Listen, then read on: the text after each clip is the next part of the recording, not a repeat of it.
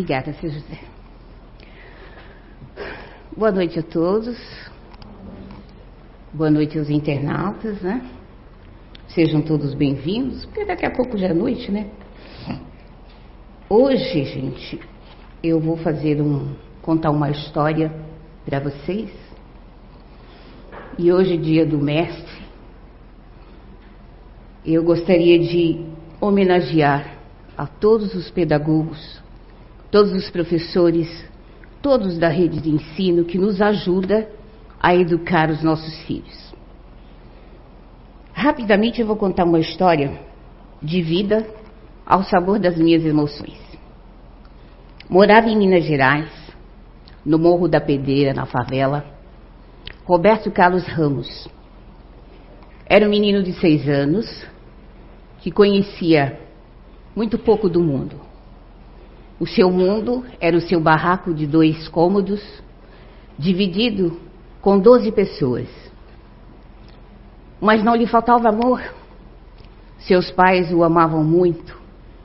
E a coisa que ele mais gostava, o dia que ele mais gostava era o dia de domingo, quando a família reunia naquele barraco e todos comiam a comida que a mãe preparava com tanto esmero.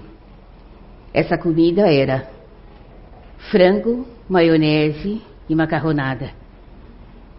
E não muito distante da casa dele, um vizinho mais ousado comprara uma televisão. E quando o povo deixava, ele via o programa Silvio Santos. Um belo dia, a galinha fugiu, o frango fugiu com a maionese e o macarrão sumiu. O pai dele ficou desempregado. Diante de tantas misérias, de tantos atropelos da vida, a mãe ouvia falar, ouvira falar de uma instituição chamada FEBEM. Era muito requisitada pela propaganda, né? que através dos profissionais que lá existiam recuperava crianças e ajudava as mães com dificuldade. E essa mãe levou esses dez filhos. A surpresa dela foi que esses dez filhos não poderiam ficar.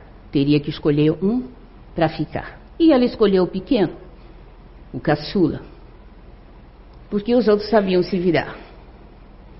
Deixando ele lá, um dia todo feliz, descendo o morro da pedreira, ele dizia assim: Tchau, vizinho, tchau, eu vou para o colégio interno.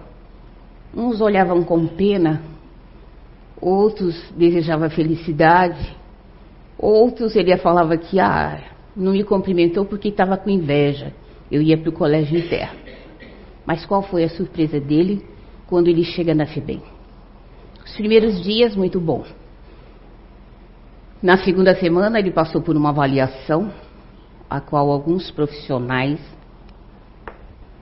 taxaram de várias doenças.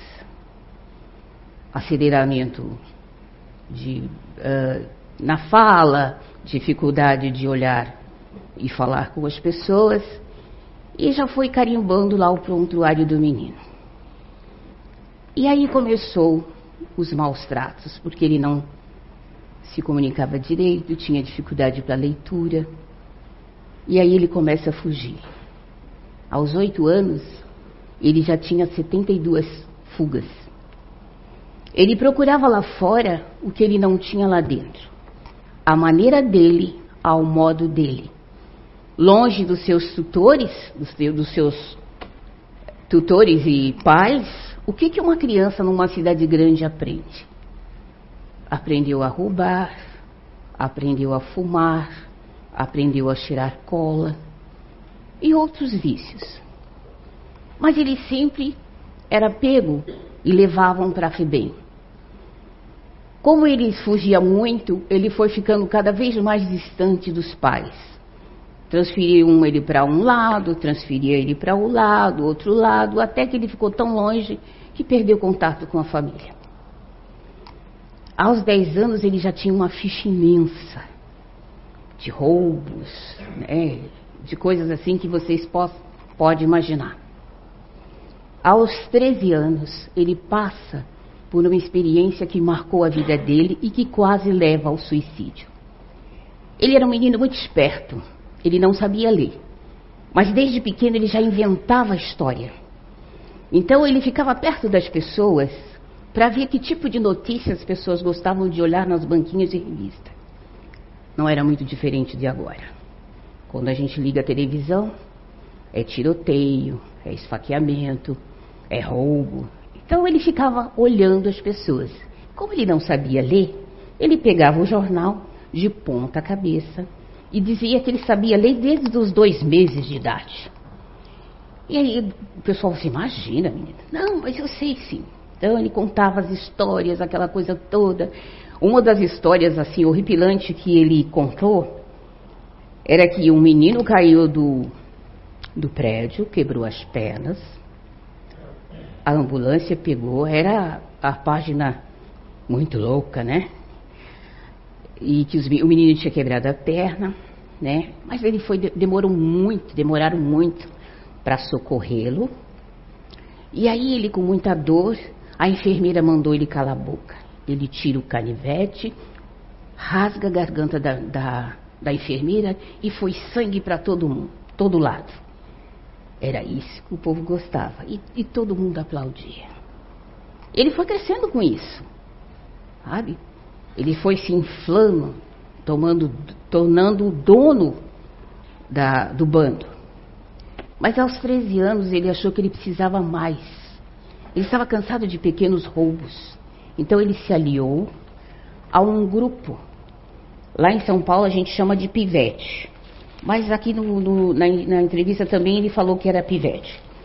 São meninos maiorzinhos, por volta de 16, 17 anos. Eles são mais perigosos, eles são mais ousados por conta da falta de informação, né?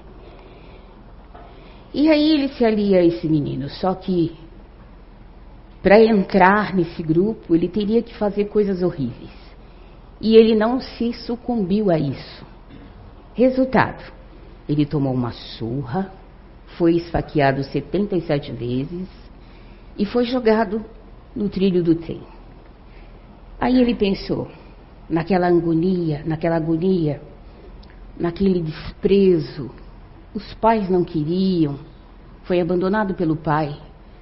Os professores não conseguiam alcançá-lo para ensinar. Os próprios amigos haviam abandonado ele. O que, que ele queria do mundo? Nada, né? Ele não servia mais para nada. E ele ficou deitado ali no trilho, esperando que, que o trem passasse por cima. E ali ele desfaleceu. Só que o trem passou, não, por sorte ou azar, o trem passou na outra linha. Aí quando ele recorda, recorda os sentidos, ele fica bravo, assim, puxa vida, eu não presto nem para morrer, né?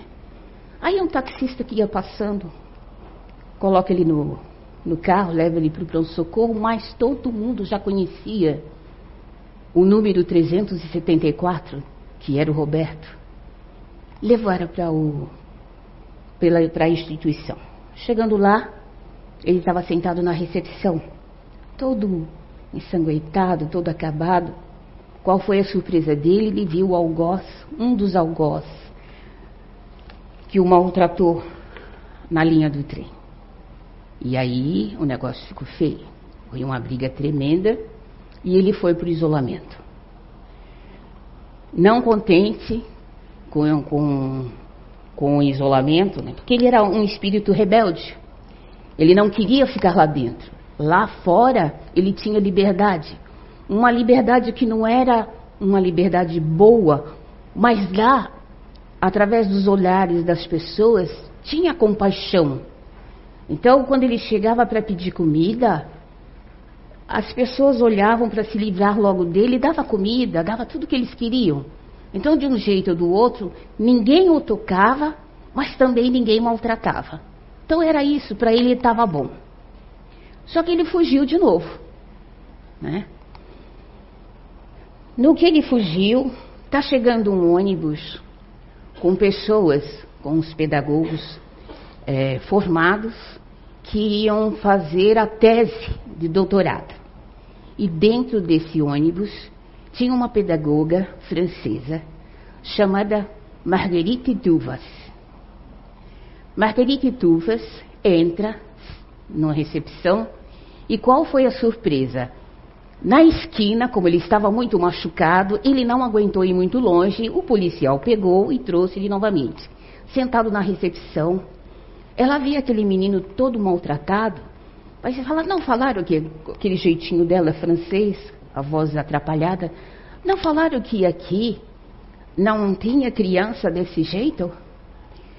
Aí ele disse, é, mas esse é um caso irrecuperável. Esse menino tem 13 anos, é, aí deu a ficha corrida dele, e ele realmente não é recuperável. Ela foi lá ver a ficha dele, realmente era uma ficha extensa. Porém, ela queria fazer a tese dela. Chega até esse menino sentado no banco. Ele diz que ele sentiu primeiro o perfume suave dela e depois o bico do sapato, porque na FEBEM é proibido levantar a cabeça. Tem que estar sempre com aquela posição de olhar para baixo, respeito ao seu superior. Naquela época era assim mesmo.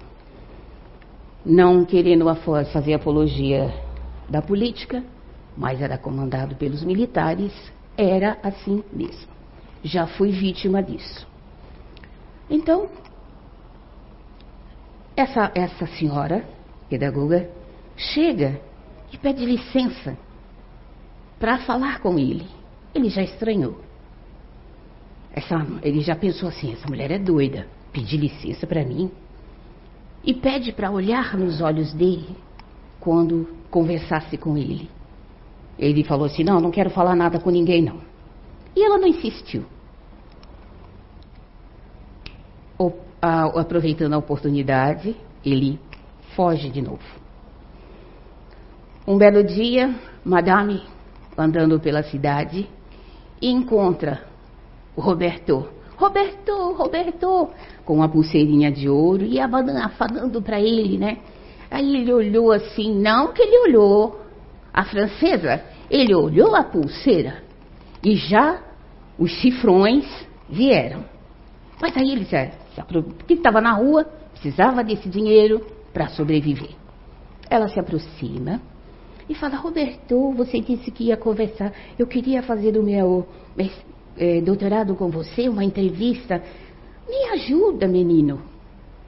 Aí ele ficou pensando nos dinheiros que aquela francesa poderia, esquisita, de fala esquisita, poderia lhe render. E ela convida ele para passar uma semana para fazer uma entrevista com ela. Ele vai até a casa dela, ela o apresenta ele à casa, leva ele até o quarto e fala: pode se banhar, que eu vou colocar a mesa para nós comermos. Ele tremeu na base. Chegou e fechou a porta, colocou a, o pé para trás e segurando a, ele disse que o coração dele batia, batia, porque ele já tinha sido vítima dessas pessoas que convidam as crianças para ir para casa e fazem mal para ela. E passava mil coisas na cabeça dele. Aí ele conta que ela ia bate na porta e fala: Roberto, venha comer. E aí quando ele sai aquela mesa maravilhosa, cheia de guloseimas, porque ela ia fazer o trabalho dela e precisava alimentar o menino de acordo. E aí disse que ele comeu, aí ela achava, ele achava ela esquisita, com aquela voz estranha, aquele sotaque. E aí começou o diálogo. Ela tinha dificuldade para falar com ele porque era recém-chegada no Brasil e pouco conhecia nosso idioma.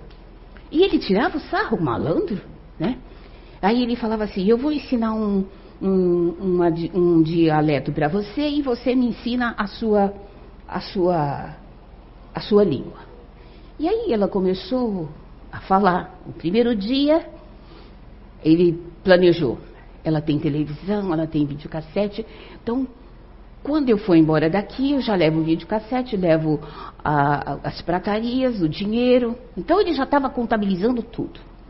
Mas aí ele ficou o primeiro dia, a primeira semana, o primeiro mês, e aí ele ia tirando da conta dele o que, que ele ia deixar. Ela está sendo muito boazinha, eu vou deixar a televisão. Ela está sendo muito legal, eu vou deixar o videocassete. Mas quando eu for, eu vou levar a prataria. E aí ele ficou durante um ano. Um ano. Marguerite Duvas sofreu como pedagoga para ensinar boas maneiras para esse menino, tirar ele do vício. Eu imagino em cada enrascada que ela não tinha, não entraria, não entrou por causa desse menino, né? Numa cidade grande, que, que o nosso país é extremamente difícil com as leis. Eu imagino que ela sofreu. Só que chegou, venceu, ia vencer o, o passaporte de Madame, e ela comunicou isso para ele, né? E aí bate uma, um sentimento nele que ele não tinha experimentado. Uma tristeza, uma dor no peito, um nó no, na garganta. E ele falou assim: ah, já sei o que, que eu vou fazer. Para me livrar dela, para ela dar motivo para me mandar embora, eu vou aprontar uma. Ela saía de manhã, ele ficava em casa, porque tinha os professores que iam dar aula de alfabetização para ele, porque ele não era alfabetizado. Aos 13 anos de idade, ele não era alfabetizado. Ele vai ao banheiro. Antigamente tinha banheiras, né? Fecha o buraquinho da banheira e abre a torneira. Agora vocês imaginam, de manhã até a tarde, como que ficou a casa dessa madame. E ele trancado no quarto, esperando que ela chegasse. À tardinha ela chega, que ela olha na escada, água correndo, ela sobe correndo, gritando: Roberto, Roberto, você não viu o que aconteceu, Roberto? E ele trancado no quarto. E ela corre pela casa para ver onde é que está a torneira ligada. E ela vai lá, fecha, abre o, o ralinho e bate na porta dele. Ele disse que ele sentou na cama para aguentar o golpe, que ele tinha certeza que ela ia batê-lo. Ela chega e fala, Roberto, o que houve, Roberto? Ela estava com a mão para trás, né? Conta ele que ele está, ela estava com a mão para trás. Ele falava assim, ela deve estar com um, um porrete na mão para bater em mim. Mil coisas passam pela cabeça desse rapaz. Aí ela, Roberto, você não viu a torneira? Vi. E por que, que você não fechou? Porque eu não quis, de cabeça baixa. Aí ela fala, olha para mim, Roberto. Eu disse, não, não vou olhar não.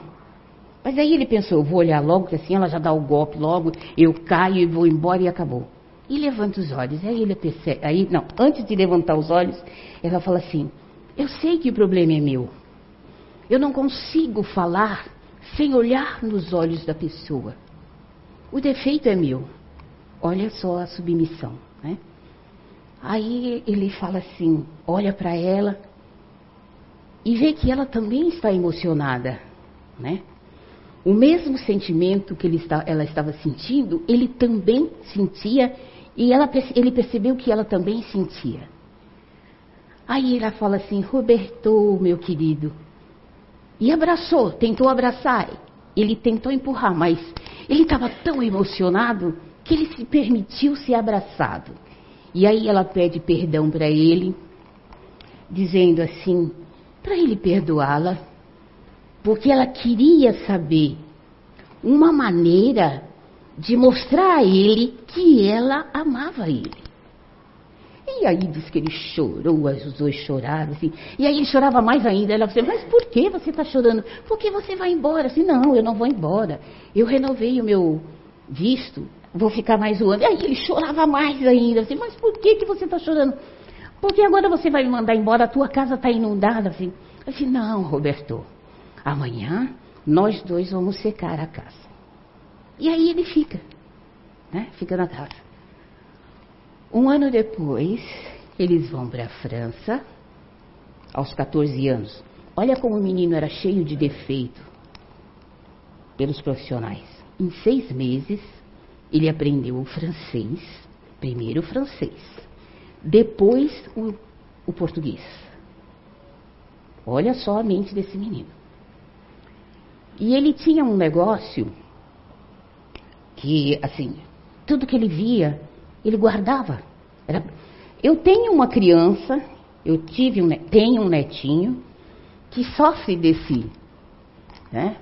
Que quando ele entra num lugar, ele entrava no lugar, gente, sem mentira nenhuma, eu não gravava, mas ele sabia o que tinha tudo no lugar.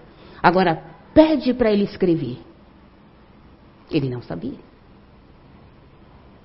Pede para ele fazer uma matemática rápido. Então, esse transtorno esse menino tinha. Ele foi embora para a França, internado num, num internato muito famoso, onde via crianças de todo o mundo, né? E trazia uh, experiências novas, vidas novas para ele. E ele passa a ser, dentro daquela escola, o contador das maravilhas do país das maravilhas que ele chamava o Brasil. E aí ele contava assim, a história da mula sem cabeça, da alma, uh, das almas penadas, né? Então, lá fora achava isso um, máximo, né? E ele contava ao sabor das emoções dele, cativava todo mundo.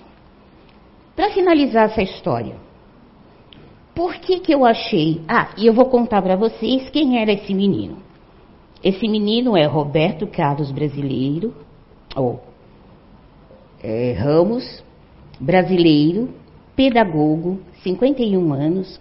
Sua história de vida virou filme, é escritor e foi o ganhador de maior prêmio das histórias, das 10 histórias mais bem contadas no mundo. Né? E hoje em dia ele tem 20 filhos, quatro netos, e continua ganhando a vida, dando aula e contando história. O que, que eu achei interessante dar, contar essa história? Primeiro, porque é uma homenagem aos nossos professores. A vida de um pedagogo não é fácil.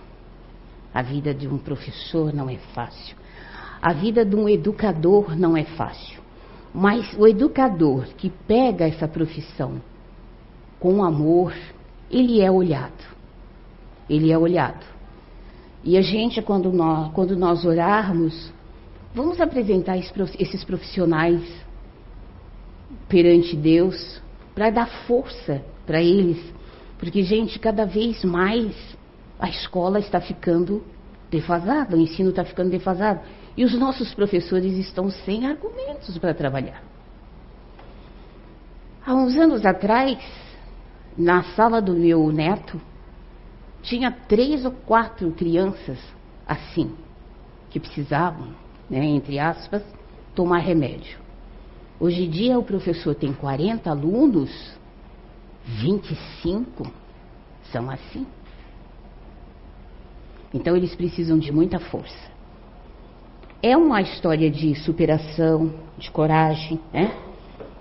É, de automotivação. Mas o que eu achei mais interessante nessa história, de acordo com a leitura do seu José, e a, a nossa irmã Leonora fala, tudo isso foi o amor. Mas para que isso acontecesse, ele primeiro precisou do perdão. Para acontecer isso, ele precisou do perdão. Um perdão que ele precisava, ele primeiro ele precisou sentir essa sensação, porque até então, com seis anos, ele sabia o que era amor, porque ele foi criado. O mundo pequenininho dele oferecia isso, dos pais, dos irmãos, do vizinho. Mas quando ele foi procurar o um mundo lá fora, dentro daquela instituição, o que, que ele achou? perversidade. Talvez. Hum, é difícil falar isso. Mas. E a gente não pode generalizar isso. Mas, assim, existem profissionais dentro dessas instituições, que ainda existe, dessas casas que recolhem crianças, profissionais que são cabides de emprego. Eles não trabalham com amor. Eles não, eles não trabalham com vontade. E dá no que dá. E nós, na nossa ignorância, ainda jogamos pedra nessas crianças, jogamos pedra nessas mães. Será que essa mãe levou essa criança sabendo disso? Mamãe não levaria.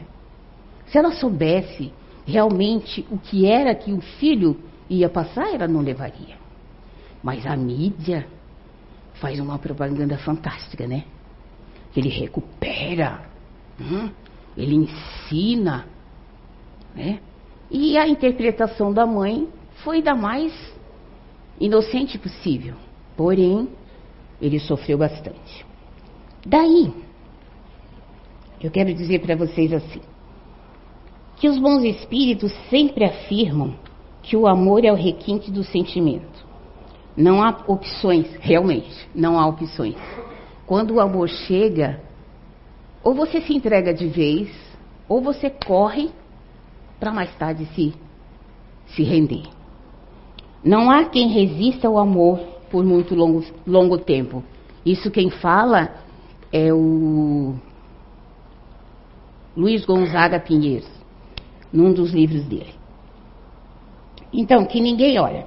Normalmente, papai fala assim, ai, mas dona Sandra, o que, que tem essa história com, com a sua palestra? Eu, eu digo assim, normalmente é certo, ninguém nasce sem um planejamento espiritual. Ninguém. Por mais que a gente erre, ninguém cai aqui de paraquedas. É que às vezes a gente, por muito tempo, muito tempo, a gente perdura nesse erro. E aí, de repente, a gente precisa vir de acordo com as possibilidades que tem em volta. Né?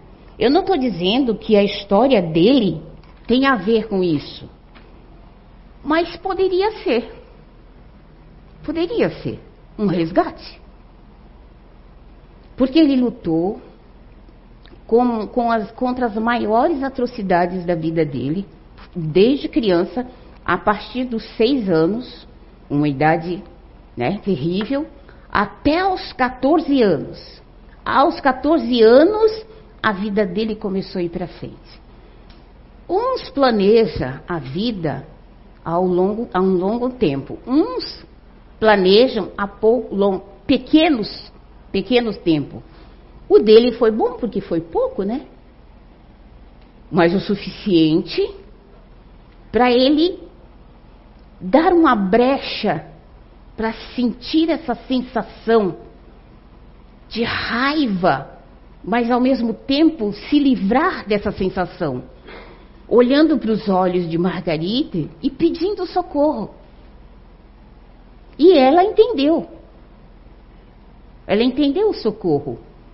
Ela precisou chegar junto dele, sentir o que ele sentia, para entender, para ele entender. Ela provavelmente já entendia, porque ela já estava lutando há muito tempo como pedagoga com ele. Só que ele, no tempo dele, foi que ele foi entender.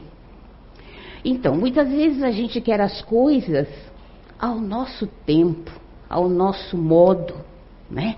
Não, eu quero agora, eu preciso agora. Eu fico zangada com alguém, eu fico chateada com alguém, porque esse alguém demorou para fazer aquilo que eu quero. E aí eu fico remoendo certos sentimentos que vão minando a minha saúde. Eu não digo nem o uh, Sim, demora um pouco, né? Mas vai minando sim, trazendo doenças, né? Trazendo tirando a nossa lucidez. Porque quando a gente sente esse sentimento, tem esse sentimento, a gente não pensa, gente. O que a gente quer é se livrar, o que a gente quer é ter a solução na hora, no momento que a gente quer, né? E não é assim. Houve um planejamento. Papai do céu é bom. Mas você precisa também ser bom. E como que você cultiva esse ser bom? Não sendo tão carninha de pescoço, né? Não sendo, não sendo tão tirano. Porque às vezes a gente chega a ser tirano assim. Eu quero agora. Né? E aí você tem o seu tempo. No seu resgate, você teria que passar muita coisa. E você está querendo encurtar isso. Então, o seu sofrimento é maior. Porque você não se perdoa, porque você falha. Quando você vai procurar essas conquistas, você falha. Então, você acha que você é a pior pessoa do mundo. Ai, meu Deus, eu não presto para nada. Eu não sirvo para nada. Papai do céu afirma aquilo que você é. Como um bom pai, ele vai, não vai deixar você mentir. Aí se você fala assim, ai, mas eu sou macaca, assim, sim, meu filho, você é macaca. E aí? Mas se você fala assim, meu Deus, eu quero ser bom, me ajuda a ser perseverante. Ele fala, sim, meu filho, você abre uma porta, uma brecha para aqueles bons espíritos que, invisíveis e visíveis que estão perto de você te ajudar. Estendendo a mão, ouvindo as suas queixas, né? te amparando da melhor forma possível. Saindo dessa, desse pensamento tão decorrente. Então, e talvez esses bons espíritos estejam esperando só você abaixar a guarda. E esse abaixar a guarda, eu sempre falo assim: eu fui criada na filosofia espiritual diferente. E uma das coisas que minha mãe sempre me ensinava era assim: você está chateada, você está uh, danada da vida, não está contente com o que você tem? se recolha no seu quarto e vai orar. Hora que passa. Mas é mesmo, gente. Quando a gente está muito atarentado, você não consegue. Tem pessoas que não conseguem rezar, não conseguem orar. Oh, mas vai fazer uma caminhada. Sai daquele ambiente. Procura outras energias. Que você vai procurar, vai achar a solução. E nessa brechinha que você dá, os espíritos vêm e ajudam vocês, dando ideias, dando fórmulas. Sabe? Normalmente a gente fala, ah, eu tive uma ideia. É, pois é, você teve uma ideia. E aí você vai lá e executa essa ideia. Mas se você fez tudo, né? Se você orou, se você fez a conversa, se você desceu do salto, reconheceu que você é orgulhoso e não deu certo, a melhor coisa é esperar o dia seguinte. Ter fé esperar o dia seguinte. Com a esperança, a gente colhe e recolhe acontecimentos maravilhosos.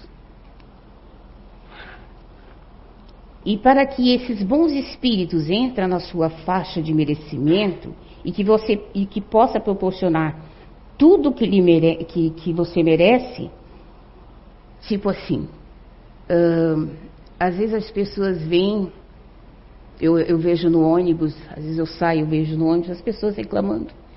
Ai, porque está sem emprego. Gente, é triste ficar sem emprego, sim, né? Você tem seus compromissos, vocês têm a família. Mas eu sempre falo assim: vamos ter esperança. Vamos é, acreditar que existe um Deus, que existe um Pai Todo-Poderoso que olha pelos seus filhos. Seja ele bem pequenino, até o mais barbado, ele olha. Nós não estamos aqui por acaso. Nós estamos aqui porque nós pedimos para vir aqui. Pedimos para melhorar, para nós melhorarmos.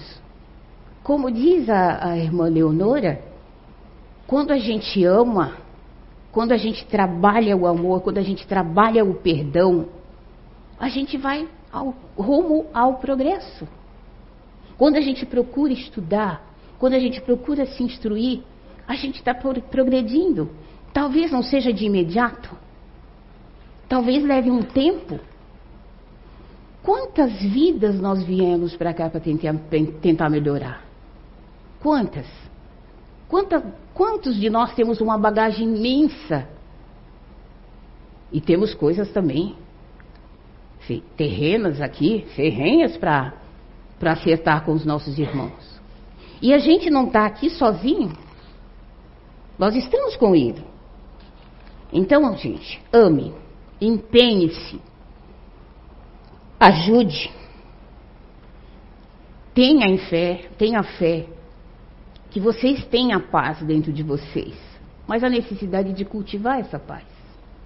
E essa paz é trabalhando, se melhorando, fazendo o possível para ser um bom cidadão, uma boa mãe, um bom pai, uma boa tia. Porque são através desses pequeninos que as coisas vão melhorando. Não adianta reclamar, ah, é porque o governo. Assim, gente, a gente tem que ter em mente que tudo que a gente fala em volta vai. Se você falar, como o Roberto fala, se você fala flores, você joga flores sobre as pessoas, perfuma o ambiente. Mas se você fala porcaria, também. Então não adianta falar que o governo é isso, o governo é aquilo outro. Ora para aqueles irmãos. Porque eles também estão no mesmo barco. Um dia eles também terão que prestar contas. De repente, o propósito dele não era esse. Mas quando ele está envolvido nesta atmosfera, ele começa a fazer esse tipo de coisa. E nós, com a nossa mentalidade, já não deveríamos ter mais, né? Deveríamos direcionar energia positiva para que ele saia desse, desse emaranhado. Não, a gente vibra mais, né? Então, gente, sempre que possível, busque espaço mental, busque a energia, busque a paz. Eu sempre falo assim: quando a gente está em paz, não é aquela paz maceira, viu, gente? Deitado na rede, tomando refresco, se abanando. Não é isso, não. Tá? A paz que eu falo é aquela paz que o seu filho está lhe atormentando. Meu filho, senta aqui, vamos conversar. Direcionando, trabalhando. Não é mandando ele jogar bola, ah, meu filho, vai jogar um videogame. Não. Senta com ele, conversa. Essa paz, paz trabalhada, sabe? É uma paz que você cultiva o bem. Você expande o seu amor, o seu conhecimento para esse, esse ser. E lembrando também, mesmo na, Jesus mantinha convivência com os discípulos, né? Ele andava no meio da multidão, ele curava os doentes, ele curava os leprosos, mas sempre que ele podia, num, nos momentos, às vezes, tristes que ele passava, ele se recolhia em oração. E ele era filho de Deus. Então, através da oração, ele exaltava as benevolências do Criador. Então vamos fazer isso. Vamos agradecer, Vamos ter gratidão. Porque eu, eu vejo assim, aqui em Blumenau, gente, eu não sei, eu nunca vi favela. Eu não, nunca vi favela. Então vamos assim, orar por esses irmãos que moram na favela, que moram nesses lugares tão distante, parece ser tão esquecido. De repente, eles estão precisando um pouquinho da nossa oração. Lá deve ter um grande pedagogo. Lá pode ter um grande cientista. Lá pode ter o que vai promover curas de pessoas.